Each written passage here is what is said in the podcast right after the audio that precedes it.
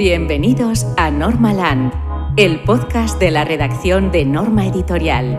Saludos de José Bermúdez y bienvenidos a un nuevo Normaland, el último episodio antes de un breve parón que realizaremos este mes de agosto. Vamos a aprovechar para barrer el estudio, pintar las paredes, sacarle brillo a las pantallas, pero volveremos en septiembre. Serán solo unas semanitas de nada. En el ratito de hoy completaremos el circuito de visitas de nuestros editores para hablarnos de sus principales apuestas del otoño. Hoy lo hará Cristian Escudero, el responsable de Astronave, pero antes se ha sentado aquí conmigo el director editorial de Norma, Luis Martínez, para hablar de la producción propia y de la admisión y valoración de los proyectos. Muy buenas, Luis, ¿cómo estás? Hola, José, ¿cómo estamos? Luis, antes de nada, antes de, digamos, profundizar un poquito más en cómo trabajas tú la, la valoración y la admisión, explícanos porque hay gente que suele preguntarnos todavía en qué consiste la producción propia y qué es la diferencia del resto de líneas de, nuestro catálogo, ¿no? de, norma editorial. Bueno, pues eh, muy fácil, José. Mira, en eh, norma editorial trabajamos lo que son las eh, licencias, ¿vale? Que serían las traducciones y la producción propia. La licencia viene a ser todos aquellos cómics que vemos que en el extranjero están funcionando o creemos que pueden funcionar en nuestro mercado, que pueden gustar a, nuestros lectores y los contratamos y los publicamos aquí. El trabajo de cada uno de los editores que han ido pasando por estos micrófonos es el de otear el mercado internacional y escoger aquellas obras que crean que van a ir mejor para su línea editorial. ¿Qué es la línea editorial? Bueno, la línea editorial es la columna vertebral de, una editorial, valga la redundancia. Viene a ser un poco el, el ADN, digamos, por el por lo que se conoce, la selección de sus editores. Hay obras que encajarán dentro de esta línea y obras que no. Puede ser que haya obras muy buenas, pero que quizás no encajen más con nuestro sello y quizás en otro sello funcionen mucho. El trabajo de los editores es confeccionar un plan editorial que sea creíble y sostenible a largo plazo y que dé nombre a norma editorial y que bueno que mantenga estos 45 años de línea de norma editorial. Vale. Por otro lado, tenemos esto que me has preguntado, que es la producción propia. ¿Qué es la producción propia? Bueno, pues son los eh, trabajos, los eh, proyectos que llevamos nosotros desde cero. ¿Esto qué quiere decir? Que nosotros acompañamos al autor desde que tiene la página en blanco, desde que tiene la primera idea o desde que hacemos nosotros el encargo, porque ya hablaremos luego, porque hay dos tipos de líneas de producción propia. En este caso, ¿qué hacemos? El autor eh, viene a nosotros con una idea, por ejemplo, y eh, nosotros la valoramos y damos eh, el visto bueno o no. No todas las ideas, evidentemente, nos entran a nosotros. Como ya he dicho antes, hay una línea editorial, hay una línea que tenemos que, seguir y que tenemos que mantener para no decepcionar a nuestros autores y para mantener nuestra credibilidad y nuestra notoriedad. Entonces, una vez, si el proyecto entra dentro de, de esa línea y dentro de los estándares de la editorial, lo llevamos adelante. A partir de entonces, pues bueno, hay varias maneras de actuar. Si es un autor eh, novel, normalmente eh, ofrecemos un acompañamiento mayor. Esto quiere decir que le acompañamos en la confección del guion, le ayudamos eh, dando ideas, mirando los giros que funcionen, que no. Después de eso se hace el storyboard antes de empezar con el, con el dibujo final. Se hace el storyboard, que esto en el cine también se hace, que esto viene a ser como el cómic, pero abocetado. ¿Por qué es importante mirar este storyboard? Porque allí una vez que le demos el ok a esto, que el autor lo tenga claro, se va a empezar a dibujar sobre eso. Y ahí, después, cuando esté el dibujo hecho, es muy difícil hacer cambios. El storyboard viene muy bien para mirar la narrativa, porque en el cómic no todo es el dibujo. Es importante la narrativa, es importante cómo se cuenta la historia, qué planos se escogen para contar la historia, cómo se compone una página. Nosotros cuando veis no pensamos solo en viñetas, sino tenéis que pensar de más allá, sino en la composición de página. Cómo quedará, quedará la página una vez que la tengamos impresa y cómo quedará esa página en contraposición con una, en una doble página. Y cómo llevará, llevaremos los ojos del lector. Al final, leer cómics es... Eh, eh, bueno, dibujar storyboards, dibujar cómics es más o menos como conducir un baile. Hay que conducir al lector, hay que conducirlo a través de las páginas, hay que conducirlo a través de la narrativa y lo tienes que hacer de tal manera que ni lo note, que lo lleves solo, que te esté llevando, que te esté llevando el taxi a casa cuando ya estás cansado después de cenar y te lleva y te va a dejar a tu cabina. Y casi te deja en la cama, ¿no? Casi te deja en la cama, pum, pum, pum, y que llegues hasta el final. Pues Luis, profundicemos un poquito en lo que has comentado de que la producción propia, eh, y tú eres el responsable de la misma aquí en Norma, parte, digamos, de dos, o, cuenta, ¿no? Con dos eh, tipos de obras, por decirlo de algún modo, ¿no? Entiendo que una es la del autor que te presenta la obra y la otra es la de que eh, aquí en el equipo se piensa en una temática eh, y se busca al autor. ¿Es así? Exactamente. Hay dos tipos. como bien has dicho, o vienen los propios autores con una idea, ¿vale? Nos ha pasado de todo.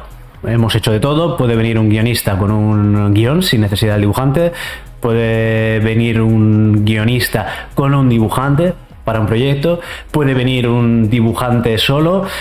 No suele ser el caso la mayoría de las veces, eh, porque normalmente sí que intentamos que los proyectos ya tengan cara a ojos antes de, que venga. Y luego, por otro lado, puede que salga de un encargo desde norma editorial. Por ejemplo, el último caso que ha sido así ha sido la, adaptación del Hijo del Chofer. Eh, nos gustó muchísimo la novela de Jordi Amat y decidimos que, bueno, que creíamos que, tenía sentido realizar un cómic porque creíamos que podía aportar otra dimensión a este ensayo de, Jordi Amat. Y eh, bueno, nos pusimos en contacto con eh, José Pablo García, que es, dibujante, es autor completo, también se encarga de leer los guiones y fue el que llevó la adaptación del cómic. En este caso salió del seno de la editorial. Y aparte José Pablo que hizo el trabajo en tiempo récord. Uh, en tiempo récord y maravillosamente. O sea, es, es, una maravilla. O sea, es, además son, son, complementarios. Es lo que me gusta de cuando, una adaptación de, de cómic, ¿no? De, una novela, yo creo que lo que tiene que aportar la adaptación es, una cosa diferente. No tiene que ser una traslación pura y dura de, viñetas, ¿no? digamos, en, en, imágenes, sino que aportar un plus. Entonces, eh, ha convertido mm, José Pablo, ha cogido la novela de, de Jordi Amat y la ha convertido casi como en un esperpento, ¿no? Hay, hay, toques berlanguianos eh, allí que, no estaban en, la novela y el lenguaje gráfico le viene súper bien en este caso, ¿no? En el que es un ensayo de no ficción, pero bueno, aterrador si no lo habéis leído. Pues ir a Google y poned eh, Totalmente recomendable. y no os voy a dar ningún tipo de, de spoiler aquí, ¿no? Luis, eh, si algún eh, autor novel o no, es decir, un autor quizás ya consagrado que quiera presentar una, una obra a norma con el fin de publicarla, quiere dirigirse a ti para presentarte el proyecto, ¿cómo recomiendas tú que lo haga? Mm, ¿Quieres saber eh, eh, el ABC de, cómo presentar un proyecto? Exacto. Quiero que se lo cuentes a la gente por si puede haber alguien que nos escuche que, tenga intención de hacerlo o que le gustaría dirigirte a ti con esa finalidad. Mira, pues yo te puedo decir cómo me gusta a mí que, me presenten un proyecto, ¿no?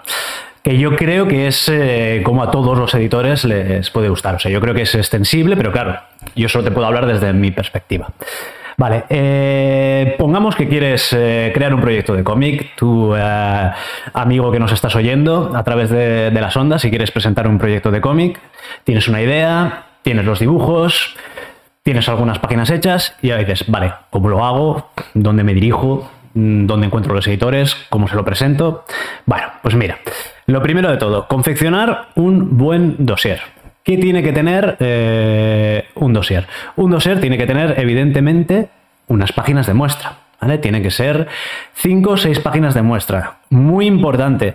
No esperes a tener el cómic terminado, para nada. ¿Por qué? Porque te vas a frustrar. Vas a haber hecho ciento y pico páginas, vas a haberle dedicado un año, dos años de tu vida a un proyecto que no sabes si va a salir. O sea, eso es interesante. Es decir, no hace falta tener el cómic completo para ya tener un primer contacto con las editoriales. No, no, para nada, para nada. No, no lo hagáis. Eh, sobre todo en el mundo del cómic no, no es necesario. En el mundo del cómic no es necesario. Yo creo que con cinco o seis páginas un editor ya sabe. Y eh, aparte es muy laborioso eh, hacer un cómic. Un cómic de ciento, ciento y pico páginas, pues tirarte año y medio, dos. Es mejor que tires para varios proyectos, que aproveches el tiempo para eh, lanzar tus semillas en varios proyectos, digamos, para plantar varios de cinco o seis páginas y luego quizás alguno de ellos te salga. Entonces, solo presenta cinco o seis eh, páginas. Ahora bien, ¿cómo tienen que ser esas cinco o seis páginas? ¿Qué tienen que contener esas cinco o seis páginas? Esas 5 o 6 páginas yo te recomendaría que eh, no fueran, no tienen por qué ser el inicio del cómic. ¿Vale? Sí que, sí que tienen que ser correlativas, esto quiere decir que puedes, tiene que plantear una misma escena, ¿vale? Pero no tiene por qué ser el inicio del cómic. En esas 5 o 6 páginas me tienes que enseñar lo que estás prometiendo. Esto es decir, si en el dossier, que ya iremos luego a lo que tiene que ir dentro del dossier en la parte escrita, me has prometido una historia de ciencia ficción, naves, eh, otros mundos, eh, otras razas, eh, batallas interestelares, supernovas en llama, puertas ardiendo más allá de Orión, no, no sé, me acuerdo cómo se decía en Blade Runner, pero bueno, más esto, ¿vale? O has prometido ahí chicha, ¿no? Y guay, que lo voy a flipar. Vale, pues no me des 5 o 6 páginas de personas hablando dentro de una habitación. No, yo quiero ver esos nuevos mundos que me has eh, prometido, quiero ver esas batallas interestelares. Bueno, pongo el ejemplo de ciencia ficción, digamos, porque es el ejemplo como más fácil. También te lo diría en un eh, cómic histórico, que me dices que me vas a enseñar las pirámides de Giza, me vas a enseñar a Napoleón por allí en sus, eh, sus, campañas por Egipto dándolo todo, bueno, me vas a enseñar magia, exotismo y todo, bueno, pues muéstramelo en esas páginas. O sea, las páginas, digamos, más eh, espectaculares del cómic, ¿no? O donde se pueda comprobar eh, hasta dónde es capaz de llegar el autor en su talento, ¿no? Exactamente, es hasta dónde eres capaz de llegar. Porque, por ejemplo, te voy a decir una cosa, dibujar caballos es jodidísimo, José. Entonces, si tú me dices que va a haber batallas napoleónicas por ahí, allí van a caballo. Y hay muchos caballos, ¿vale? es importante que dibujes bien los caballos, ¿no? Claro, y hay barcos, José. Hay muchos barcos, no es fácil dibujar barcos. Entonces, claro, cuando si tú me enseñas una habitación con gente, automáticamente yo editor lo que estoy pensando es decir, vale, ok. Y en la escena esta que ha dicho que va a haber, que va a durar 10 páginas de una batalla napoleónica, ¿este señor va a saber dibujar caballos o no? Bueno, pues enséñame los caballos sácate los barcos, sácate los barcos, ¿vale? Sácate los barcos, sácate la artillería, ¿vale? Porque esas son las 5 o 6 páginas, van a ser tu carta de presentación. Claro, o sea, las páginas más ambiciosas son las que tienen que incluir en el dossier. Sí, digamos, no o las más ambiciosas son las que me den a mí una idea, a mí o al editor que lo esté viendo, una idea de que vas a, vas a ser capaz de dar lo que prometes, ¿vale? De acuerdo. Estas páginas, si el cómic va a ser a color, las que ver a color entonces tendrán que estar a color. Eso sí, yo siempre, mm, siempre recomiendo que si tenéis la, si pasáis las páginas a color, también enseñéis las páginas en blanco y negro. ¿Por qué? Porque quizás no todos somos tan buenos como pensamos. Digo, no todos tenemos por qué ser portentos, no todos somos los mejores coloristas del mundo, pero sí que es verdad que un mal color puede matar un buen dibujo. Entonces, si las enseñas en blanco y negro, yo veré pues que igual el dibujo es muy bueno y si el color flaquea, pues oye, te podemos poner un colorista, porque hay coloristas maravillosos, digamos. En Estados Unidos, por ejemplo, tienes la gente que hace la parte de lápiz, la gente que hace la parte de tinta, la gente que hace el color y la gente que rotula. O sea, hay un equipo, digamos, es casi como una producción eh, en cadena tipo, tipo película. O sea, no hace falta ser bueno en todo. Eso sí, enséñame por partes, despieza el proyecto para que yo vea cuáles son tus puntos fuertes. ¿Vale? Eh, luego, esto es lo que sería la parte gráfica, lo que tienes que enseñar. Esta parte gráfica lo tienes que acompañar con un dossier en el que me expliques de qué va la historia. Es decir, qué me, vas a contar. ¿Vale? Para esto eh, necesitarías solo dos cositas. Lo primero, una pequeña sinopsis de unas seis líneas, eh, no más, donde me expliques pues de qué va el, de qué va el proyecto.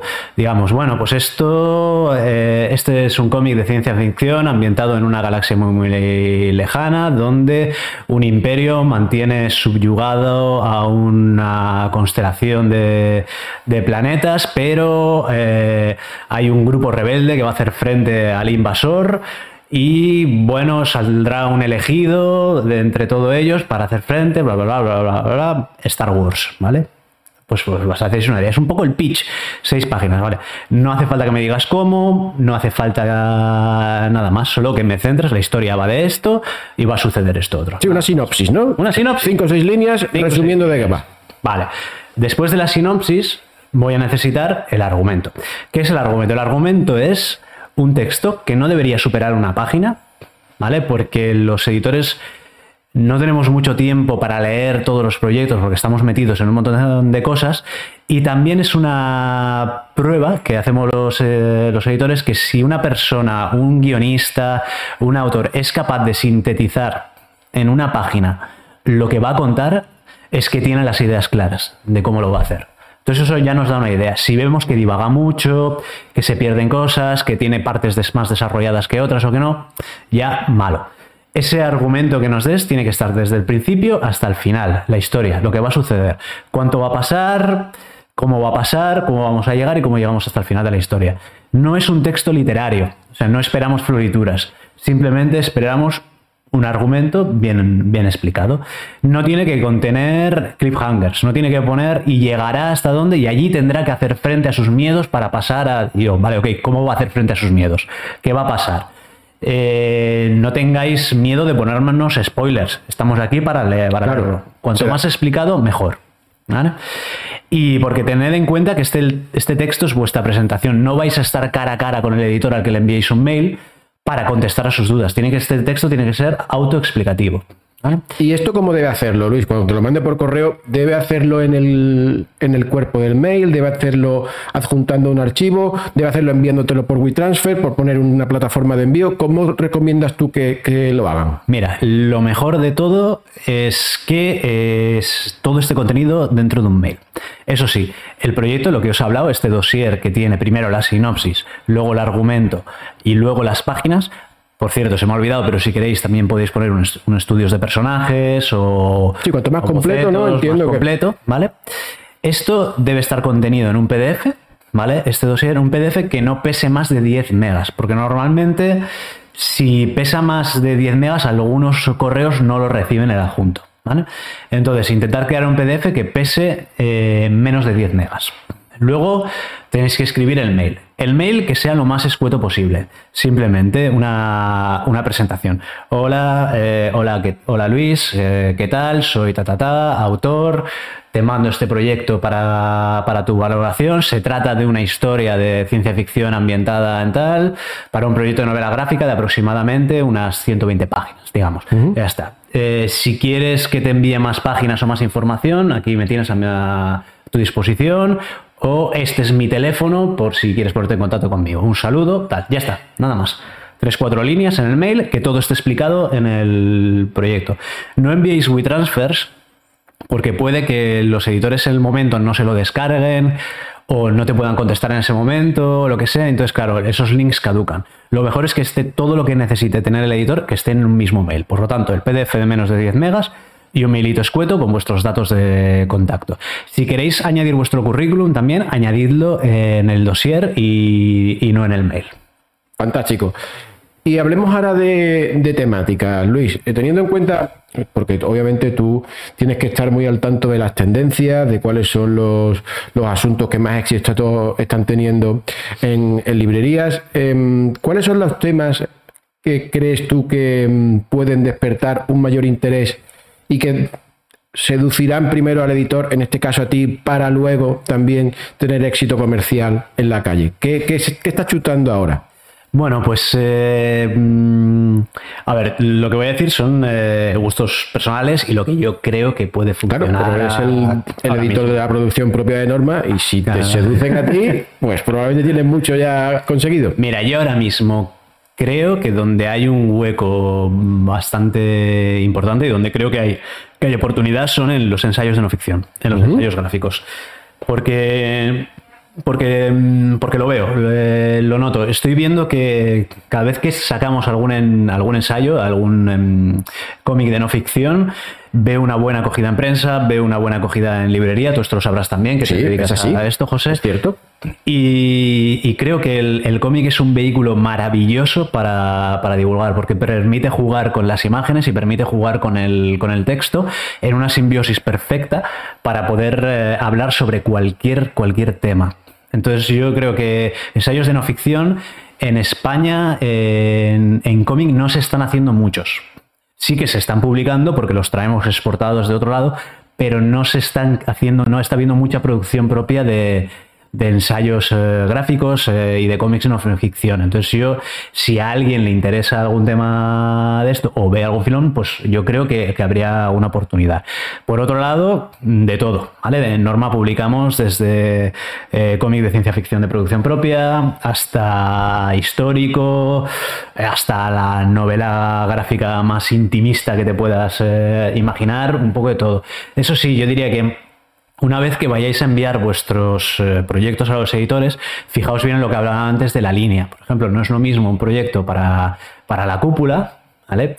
Que a la cúpula les queremos un montón, a Emily lo, Ok, llevamos- tanto lo llevamos en, amigos en- y- en el corazón, amigos y todo esto. Y lo bueno que tenemos es que tenemos líneas editoriales completamente diferentes. Por lo tanto, igual hay un proyecto que a nosotros no nos encaje, pero a Emily de la cúpula, por ejemplo, sí le encaje. Claro, eso es importante, es decir, hacer un pequeño estudio o análisis ¿no? de cuáles son, digamos, los catálogos de los diferentes sellos para saber en cuál puede encajar mejor tu proyecto y ahorrarte ¿no? Eh, pues Claro. una pérdida de tiempo porque aunque pueda parecer muy atractivo de entrada, si no se adecua a la línea del- de la editorial, pues oye, ¿para qué vas a perder ese, ese Sí. tiempo y ese esfuerzo? ¿no? De hecho, lo podéis poner en el dossier. Podéis poner referencias. Por ejemplo, oye, mira, te envío a ti, o en el, o en el mail más eh, escueto, oye, mira, Luis, te envío a ti este proyecto porque he visto que de producción propia habéis sacado esto, esto, y creo que va un poco en la línea de lo que estáis publicando. Entonces, eso denota que, bueno, que te has tomado un interés, que te has, eh, has buscado ¿no? dentro del catálogo y que no es un mail automático que has enviado a tropecientas mil editoriales. Lo más personalizado posible, porque quieras que no, también denota un interés y nosotros cuando vemos eso, Claro, estamos, esa cercanía se agradece. claro. esa cercanía se, se agradece mucho. Y otra cosa que también quería comentar, que es que mucha gente estará pensando de, oye, ¿y cómo llego yo a los editores? ¿Dónde los encuentro? ¿no? Claro, ¿cómo- esta cómo accesibilidad, ¿dónde está? Normalmente las editoriales tienen en su página web un apartado en el que pone cómo enviar proyectos. Ahora bien, también si sois eh, autores que os queréis eh, mover y queréis encontrar a los editores, es bastante más fácil que los encontréis en los eh, salones de cómic. Eh, sobre todo el Salón de Cómic de Barcelona. Allí hay un montón de editores. Por ejemplo, nosotros en Norma Editorial, Editorial dedicamos un tiempo del salón para revisar portfolios. O también a última hora del día en el Salón del Cómic de Barcelona, en el del manga, tanto como en el del cómic. Al final del día, hacia las 7, si nos vienes con el portfolio, te dedicaremos un tiempo, unos cinco minutillos, así, entonces allí nos podrás conocer. Y luego otra cosa muy importante, que es verdad que no veo mucha gente que vaya, porque ya sabes que esto es un mal, pero ya de todas las ideas, que las presentaciones no tienen la afluencia de gente, digamos, que, que- que esperaríamos igual en algunos títulos, pero mira, en las presentaciones están los autores, puedes hablar con, con autores, que te cuenten su experiencia, puedes encontrar a los editores, puedes igual venir en algún momento, sin importunar mucho, evidentemente, a los editores, deciros, oye, mira, tengo este proyecto, te lo puedo enviar o te lo puedo enseñar dos Claro, es una buena minutitos", oportunidad. Y te los puedes encontrar eh, por allí.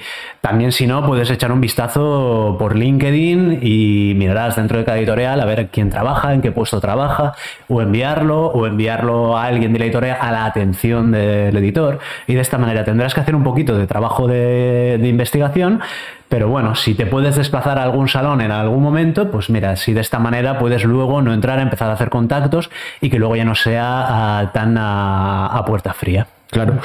Luis, ¿y hay otra puerta de entrada hacia, digamos, eh, la publicación de una obra de producción propia? Quizás, por ejemplo, en el caso de Norma, colaboramos con la Fundación El Arte de Volar, de Antonio Altarriba, ¿no? Sí, un premio. sí, sí, por supuesto, José. Hay... Están los premios, están los concursos. De hecho, eh, digamos que esto es una. Estamos en una época dorada para esto, porque hay un montón de concursos de, de cómic cuyos premios son la publicación de la publicación de- del álbum que, que estés preparando. En nuestro caso, por ejemplo, eh, tenemos eh, colaboramos con la Fundación El, El Arte de Volar de Antonio Altarriba y junto con la fundación nosotros valoramos una serie de proyectos y el premio es un eh, bueno es un premio en metálico y aparte la publicación de un cómic en este caso en esta edición ganó Clara Bedillo con un proyecto llamado La sin sombrero de la que hablaremos eh, más adelante pero va a ser Es muy bonito, ¿eh? Es muy bonito. pasada, podéis buscar información en internet es- pero bueno ya le dedicaremos su tiempo en, en- en un futuro luego por ejemplo ahora mismo Estamos también eh, colaborando con la fundación, no, no es la fundación, sino con la organización ARG, que es la Asociación de Guionistas de España, en la que damos también un premio al mejor guion. El año pasado, o hace dos años, me recuerdo, recibimos 200 y pico, creo que, aplicaciones. Y ahora hemos recibido un montonazo también. Tengo un montón de trabajo ahí por leer de guiones. eh, impresionante. Luego está el, el premio ARA, por ejemplo, al cómic de, de no ficción. Y bueno, ah, creo- tenemos también el premio manga, que aunque no sea algo Exacto, que, exacto, que que no trabajes olvida, tú, claro. Anabel tiene... Exacto, tenemos el concurso manga. Todos los que hagáis manga, que sepáis que cada año y esto es cada año, desde hace muchos años tenemos el concurso manga, que, eh, bueno, cuyo premio es la publicación de un manga, eh, para las fechas del, Salón de Manga de Barcelona. Y bueno, hay un montonazo de proyectos. Ahora creo que Finestras también eh, ha sacado un premio.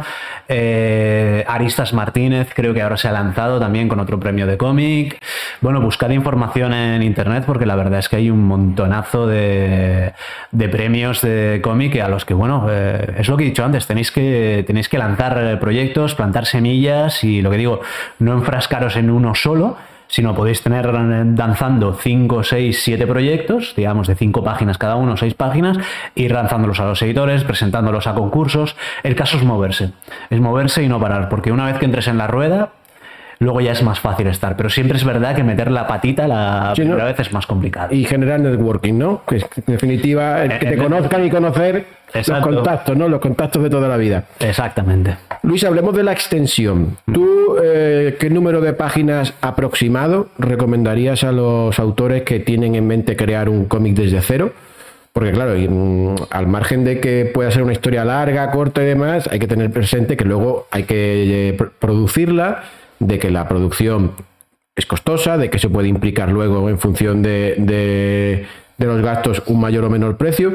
Tú, en base a la realidad actual y, eh, teniendo en cuenta todo lo que te enfrentas, ¿qué extensión le recomendarías a los autores que quieren crear un cómic de inicio? Claro, es una pregunta complicada porque, claro, es que Luis, ¿cómo le vas a poner puertas al campo? ¿Cómo le vas a poner puertas a la creatividad? ¿no? Pero, pero sí, hay una realidad que, como has bien dicho, que cuantas más páginas eh, tenga un cómic, mayores serán los costes de producción. Ahora mismo, de hecho, estamos en un momento en que la realidad es que, bueno, los, costes son altísimos, hay escasez de, de materia prima. Y bueno, es verdad. ¿Y esto qué va a pasar? Que cuantas más páginas tenga un cómic, cuanto más grande sea, pues más costoso es y por lo tanto luego va a repercutir en un PVP más alto. ¿Vale? Ahora bien, eh, dicho esto, la verdad es que el cómic tiene que tener la extensión que te pida la propia historia. Ahora bien, yo creo, creo que eh, toda historia autoconclusiva, digamos, la en cómic, incluso estos ensayos de no ficción y tal, la puedes meter en una extensión de 120, 220 páginas. Yo creo por ahí. Incluso desde 96 hasta 220 páginas te debería dar. Si no, si no te da para hacerlo en ese volumen, quizás lo deberías fragmentar la historia en diferentes volúmenes o en diferentes tomos. Pero esto es como todo. Por ejemplo, las series de televisión tienen una duración que son tres cuartos de hora, una hora, bueno, salvo Stranger Things esta temporada, que, sí, sí, que el último capítulo pareció un largometraje, sí. Pero vamos, esto viene porque esto viene, de hecho, esta serialidad viene marcada por unos temas de, de industria en su momento, claro, porque las series tenían que rellenar una parrilla tenían que tener eh, su hueco, tenía que ser una hora, tenían que meter anuncios entre medio y entonces, claro, por eso tenían que ser 40 minutos hasta una hora. Lo mismo que en los cómics eh, USA, los cómics USA tienen que ser 24 páginas, se van serializando para que salgan cada mes, ¿no? Ahora sí que es verdad que a nivel de industria esto ya no es tan así, las series de televisión ya siguen serializándolas, pero no, no, no con criterios de exigencias televisivas y comerciales, pero sí que es verdad que a la hora de hacer una narración Igual si te vas a meter en un proyecto de más de 200 y pico páginas, puede que te tires dos años, tres años, cuatro años haciéndolo. Y claro, imagínate tú a ti mismo durante cuatro años enfrentándote a un mismo proyecto, siempre el mismo, sin tener distancia, puede que se te haga monótono, puede que se te haga duro. Por lo tanto, es mejor mantener los proyectos más frescos, entre 120, 200 mm, páginas como mucho, y yo creo que, irá mejor, incluso a los editores más o menos es un poco el, estándar. Pero bueno, lo dicho, es una recomendación. Cada uno puede ser libre de proponer luego las páginas que quiera. Eso sí, el editor también te dirá lo mismo que te estoy diciendo yo, que oye, quizás es demasiado o quizás es demasiado poco. Luis Martínez, director editorial de Norma Editorial, muchas gracias por tu generosidad y por tu magisterio. Uy, magisterio ninguno, no tanto como el tuyo, José. Un abrazo. Venga, un abrazo.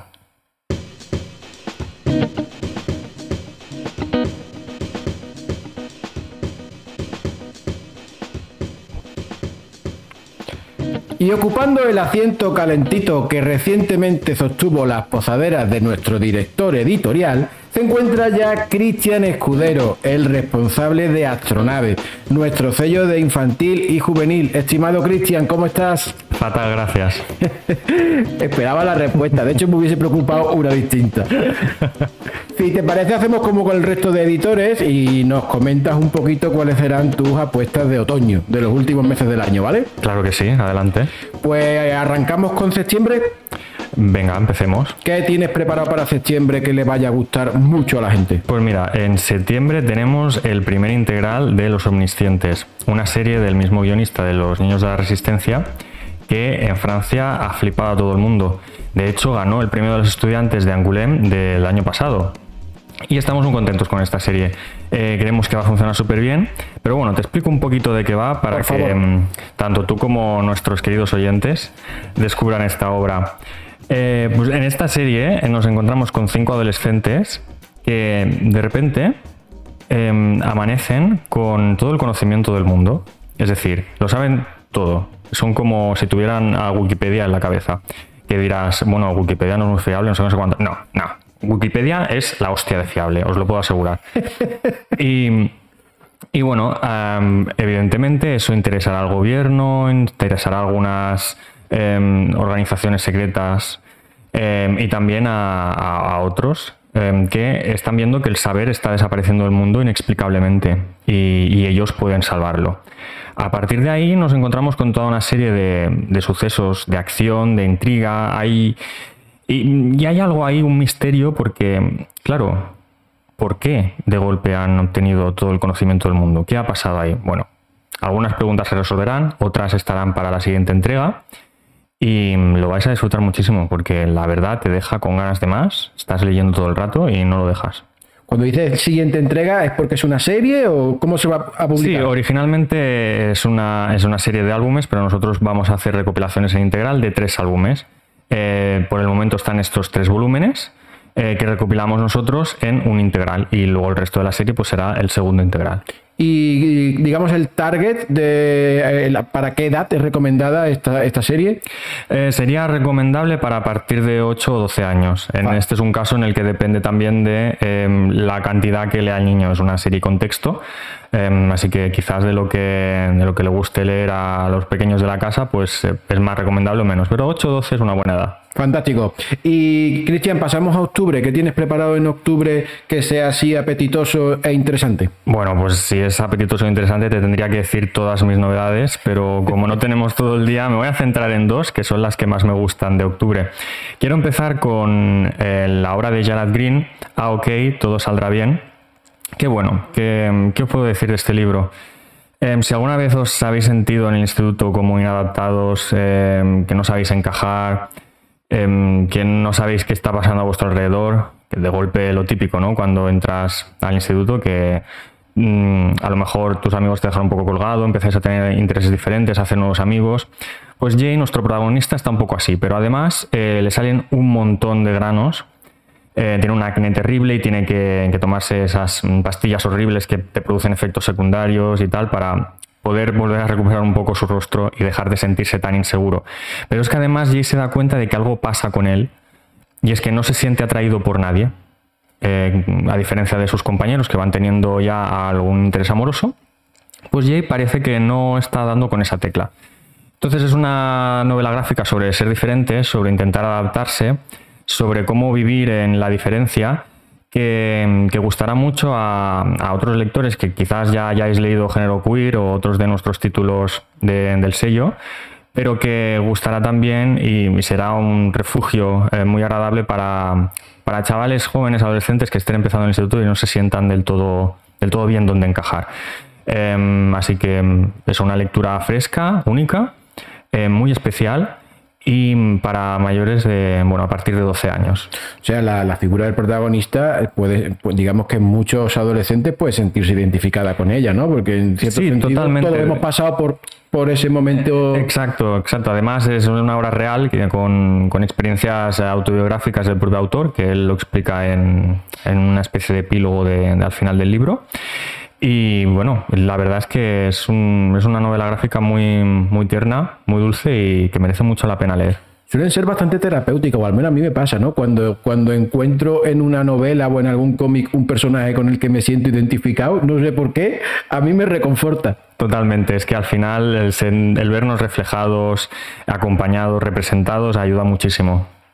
Vale, Cristian, pues sin duda esta será una de, de las grandes eh, apuestas y estoy convencido de que por lo que has contado funcionará bastante bien. Me consta que en octubre tienes otro destacado. Tengo otro más con un dibujo espectacular, eh, con una historia también maravillosa y que va súper bien para Halloween. O sea que apuntad libreros porque esto lo vais a vender como churros seguro. Se trata de Mamo de Sass Milledge y es una novela gráfica que trata un poco de brujería. Hay un poquito de romance por ahí, pero no demasiado. Em, y bueno, eh, si ya por el dibujo entra por los ojos de una manera espectacular y va a conquistar a muchísimos lectores. en este cómic nos encontramos con, Joe Manalo, que está buscando a la bruja de Hasden, porque su madre está sufriendo una especie de maldición y quiere, quiere ayudarla. Eh, cuando encuentra a Orla, eh, ella le niega que sea la bruja de Harsden, que, ella, que la bruja de Harsden había sido su abuela, que acaba de fallecer recientemente, pero ella no tiene nada que ver con el pueblo ni quiere hacerlo. Pero Joe le pide su ayuda. Entonces, cuando Orla va a casa de Joe y se encuentra con el maleficio que está poseyendo a su madre, se da cuenta de que es obra de Mamo, su abuela, y que em, al no haber sido enterrada propiamente, sus restos están esparcidos por todo Hasden y está provocando el caos. los peces desaparecen del mar, hay unos vientos terribles, las cosechas se están secando y Solo se podrá salvar Hasden si eh, los restos de Mamo encuentran descanso, pero eso quizás supone que Orla, que siempre ha intentado evitar huir de este destino de bruja de Hasden, tenga que doblegarse ante la voluntad de su abuela. Es una obra que si os gustó Turning Red y, todo lo que explica del trauma generacional entre, entre madres y hijas y abuelas y padres y tal, esto os va a flipar. y ya os digo, con el dibujo que es precioso, Lástima que estemos en un podcast y no en un programa de televisión para enseñaros imágenes. Es verdad, porque yo lo he visto, me lo enseñaste y estoy totalmente de acuerdo contigo. Segundo lo que dices, es una auténtica pasada. Em, lo vais a vender como churros. Es que vamos, segurísimo. Y si no, os invito a churros. Oye, Cristian, y pasamos de octubre a, noviembre. En noviembre tiene bastante más bueno, buena, ¿eh? Bueno, bueno, noviembre. Noviembre que debería de llamarse Astroviembre, porque os juro que, madre mía, los titulazos que os tengo. Vamos a empezar con el que, bueno, casi todos son mis favoritos, pero es que este fue un flechazo al corazón. Yo me presenté en el despacho del director y dije, Oscar, esto se publica, ¿vale? Y así fue. Y ya está. Y te dijo que sí. bueno, claro. no, no, iba, no a aceptar. Tan convencido iba que no, le diste eh, ocasión de que lo pudiera este título que os estoy anticipando tanto se trata de un volumen único em, que se titula La charada de la corte. Dibuja a Kerascoet y el guion es eh, de Flor Vesco con ayuda de Kerascoet. Os explico por qué. está basado en una novela de Flor Vesco, inédita en España. Y es una historia mm, divertidísima con el típico dibujo de Kerascoet, que es una maravilla. Em, y trata de, pues bueno, pues una chica de la baja burguesía que em, fallece su padre, es una familia numerosa y se tiene que buscar el pan. Y la madre le dice, tú, te vas a casar. Y la niña, porque es una muchacha joven, dice, yo no me quiero casar. Yo lo que quiero es entrar al servicio de la reina y vivir en la corte y tal. Y la madre dice que, que no, que, que, no hay tu tía, que ella se va a casar y punto. Pues ¿qué hace la muchacha? Pues escapa, evidentemente. Y se va a palacio a buscarse la vida. Y ahí, gracias al arte que tiene esta muchacha con las palabras, las adivinanzas, las chanzas y las charadas, consigue el favor de la reina. Lo que pasa es que sin comerlo ni beberlo se ve envuelta en una intriga palaciega y un poco chunga. Y bueno, pasan cositas. Em, súper divertida, súper entretenida, un dibujo encantador. Em, a partir de 8-12 años va a encantar a la chavalada, va a encantar a los que no son tan jóvenes, os va a encantar a vosotros, es que es una maravilla. ¿Y qué te voy a contar, José? A mí, me gustó y tengo yo unos años, o sea que este sí que no tiene edad. Este sí que, este sí que es de 0 a 99, como se suele decir. Totalmente, es una maravilla. Y hablando de otras maravillas, tenemos otro título que ha causado muchísima expectación entre la comunidad de artistas de aquí de España. Y os estoy hablando de la serie Jonah. Jonah y los megamonstruos. Jonah and the Impossible Monsters en, inglés. Quizás os suena ya un poquito más. Em, se trata de una historia eh, que os va a flipar o sea, eh, no he visto yo una cosa tan loca en mucho tiempo. Y bueno, En el principio de la historia nos encontramos con dos hermanas, Jonah y, e Iris. Em, pero vemos que a Jonah la ataca una especie de monstruo gigante y es que parece que estamos en una, en una tierra en la que mm, los monstruos gigantescos han invadido el planeta y campan a sus anchas. Entonces el monstruo ataca a Jonah, las dos hermanas se separan y luego nos reencontramos con Iris intentando buscar a su hermana. Y cuando la encuentra descubrimos que Jonah ha asumido una super fuerza capaz de derribar a esos monstruos gigantescos. A partir de ahí las dos hermanas pulularán por el mundo y se encontrarán con un grupo de cazadores y bueno, irán pasando cosas. Un dibujo increíble, espectacular. Ah, también a partir de 8-12 años, pero para todas las edades. Y un arte también espectacular. Lo repito bastante, José, pero yo creo que hago justicia a los títulos que tengo. No, no, está claro. Yo que tengo la, he tenido la suerte de que me los hayas enseñado y demás, eh, lo ratifico. Es decir, que todo lo que estás diciendo, en ocasión incluso te quedas corto por prudente. Eh, me consta que en noviembre aún tienes un tercer libro que quieres destacar. Sí, se trata de un título más, que empieza una serie. Una serie que se titula Rose and Crow. Em, bueno, a ver, ¿por dónde empiezo? Porque no me quiero repetir, pero tiene un dibujo tan bonito. Lo tiene, lo tiene. Eh, por Liz Garzón. Os invito a buscarla en Instagram. Es una pasada. A mí me recuerdan algunos trazos, no sé, me recuerda un poco a Ghibli, sin ser exactamente Ghibli. Me recuerda a un montón de animes que haya podido ver. Em, se nota que bebe de, la fantasía de, Miyazaki y de, y de otros animes. Y bueno, es que es sensacional. Pero no me voy a entender más en el dibujo, porque no lo podéis ver. Os voy a explicar con mi arte de la palabra un poco el argumento. Eh, pues bueno, tenemos a Rose, que es una, chica normal de unos 14-15 años, y que tiene hasta su noviete y tal, pero no es tan normal, porque tiene el poder de hacer crecer las plantas. Pero eso no es lo más curioso, sino que es que además tiene totalmente prohibido por su abuelo, con quien vive, utilizarlo e incluso pronunciar la palabra magia. Rose evidentemente no entiende mucho a qué se debe todo esto y qué es exactamente lo que le pasa. Ella fantasea mucho con que acabará en un mundo alternativo donde descubrirá su verdadero potencial. Y menuda sorpresa que acaba siendo así, porque una noche recibe la visita de un extraño personaje em, que es capaz de transformarse en cuervo y que le dará un pequeño susto a Rose, pero él le dirá, si quieres conocer las respuestas a todas tus preguntas, acompáñame y la ella la sigue y acaban en este mundo que se encuentra en una guerra brutal entre unos humanos que están con el desarrollo de la tecnología y quieren conquistar todo el bosque salvaje y la propia naturaleza. Em, de momento se presenta como una historia eh, increíble que os va a atrapar ya con este primer álbum que es breve pero intenso y que bueno, es que el, el dibujo de Liz Garzón os va a enamorar, os va a entrar por los ojos y ya no vais a querer soltarlo la gente en noviembre va a tener que ahorrar unos mesecitos antes durante septiembre y octubre para que cuando llegue noviembre, porque va a ser complicado que puedan elegir. Sí, yo de hecho se lo todo, ¿verdad? ¿Eh? Lo suyo que se lo compren todo. Hombre, evidentemente, es que no puedes dejar escapar ninguna de estas lecturas. Además, que viene la Navidad por ahí, la paga extra, eh, los regalos que tendréis, se pueden pedir todos. Lo, has ideado muy bien. El, me apropiado para los grandes títulos. Cristian, también tendrás cosas para, para diciembre, pero bueno, lo ideal es dejar cositas también, ahí me he dejado algo Exacto, sí, también me he dejado algo de noviembre por ahí. Em, pero bueno, yo voy a dejar que em, estos autores maravillosos que tenemos, pues vayan anunciando lo primero, que seguramente os llevéis sorpresas súper agradables y maravillosas. Seguro que sí.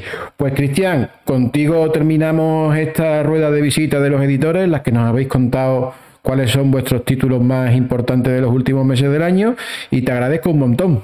Un placer, José, como siempre. Un abrazo.